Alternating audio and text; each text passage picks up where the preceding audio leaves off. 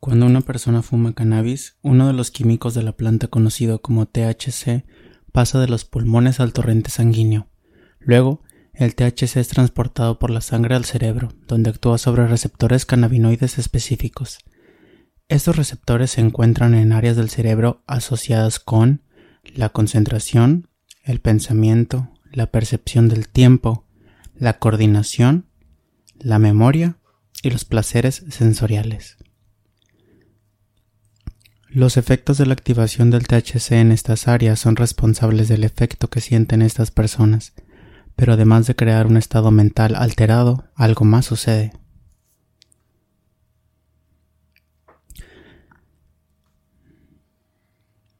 En los Estados Unidos, según una encuesta del 2018, uno de cada ocho adolescentes de 12 a 17 años consumió marihuana en el último año. En su último grado, Aproximadamente uno de cada 16 lo hace diariamente. Entonces, ¿cuál es el problema? Incluso las personas inteligentes también fuman, ¿verdad? Veamos el efecto del cannabis en el cerebro de un adolescente. La respuesta del cerebro para contrarrestar los efectos del THC afecta su atención, su capacidad de recordar y su potencial de aprendizaje. Estos efectos pueden durar hasta varios días. Esto no sería un problema si nuestro cerebro funcionara como una máquina, pero ese no es el caso. El cerebro es un organismo vivo, tal vez el más precioso que existe.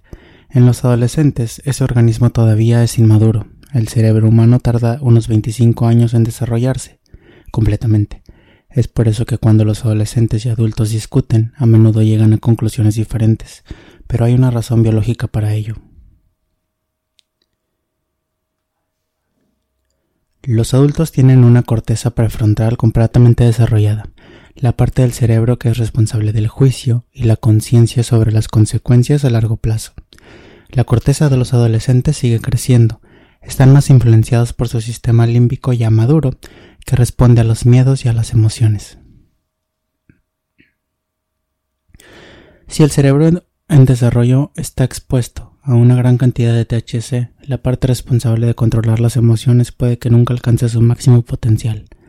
Esto puede tener consecuencias y efectos a largo plazo en la inteligencia, el aprendizaje y el juicio medible. Un estudio que siguió a niños de 13 años durante 25 años han encontrado que aquellos que consumen marihuana regularmente pierden en promedio 5.8 puntos de coeficiente intelectual cuando llegan a la edad adulta, dado que nuestro coeficiente intelectual promedio es de solo 100. Eso es suficiente para cerrar la puerta a una buena universidad o cerrar la oportunidad de trabajar en una gran empresa. Pero eso no es todo. También hay evidencia de que algunos adolescentes que consumen cannabis tienen un mayor riesgo de desarrollar depresión o incluso psicosis. Una psicosis cambia la forma en que el cerebro procesa la información y hace que pierdas el contacto con la realidad. Puedes ver y escuchar cosas que no son reales y puedes perder la cabeza por completo.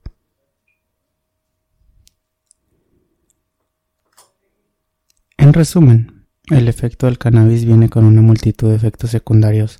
Algunos pueden ser divertidos, algunos pueden ser curativos y algunos son potencialmente horribles. Uno nunca sabe. Si quieres vivir la vida con la máquina de aprendizaje definitiva dentro de tu cabeza, es posible que desees esperar hasta que tu mente esté completamente desarrollada antes de probar la marihuana.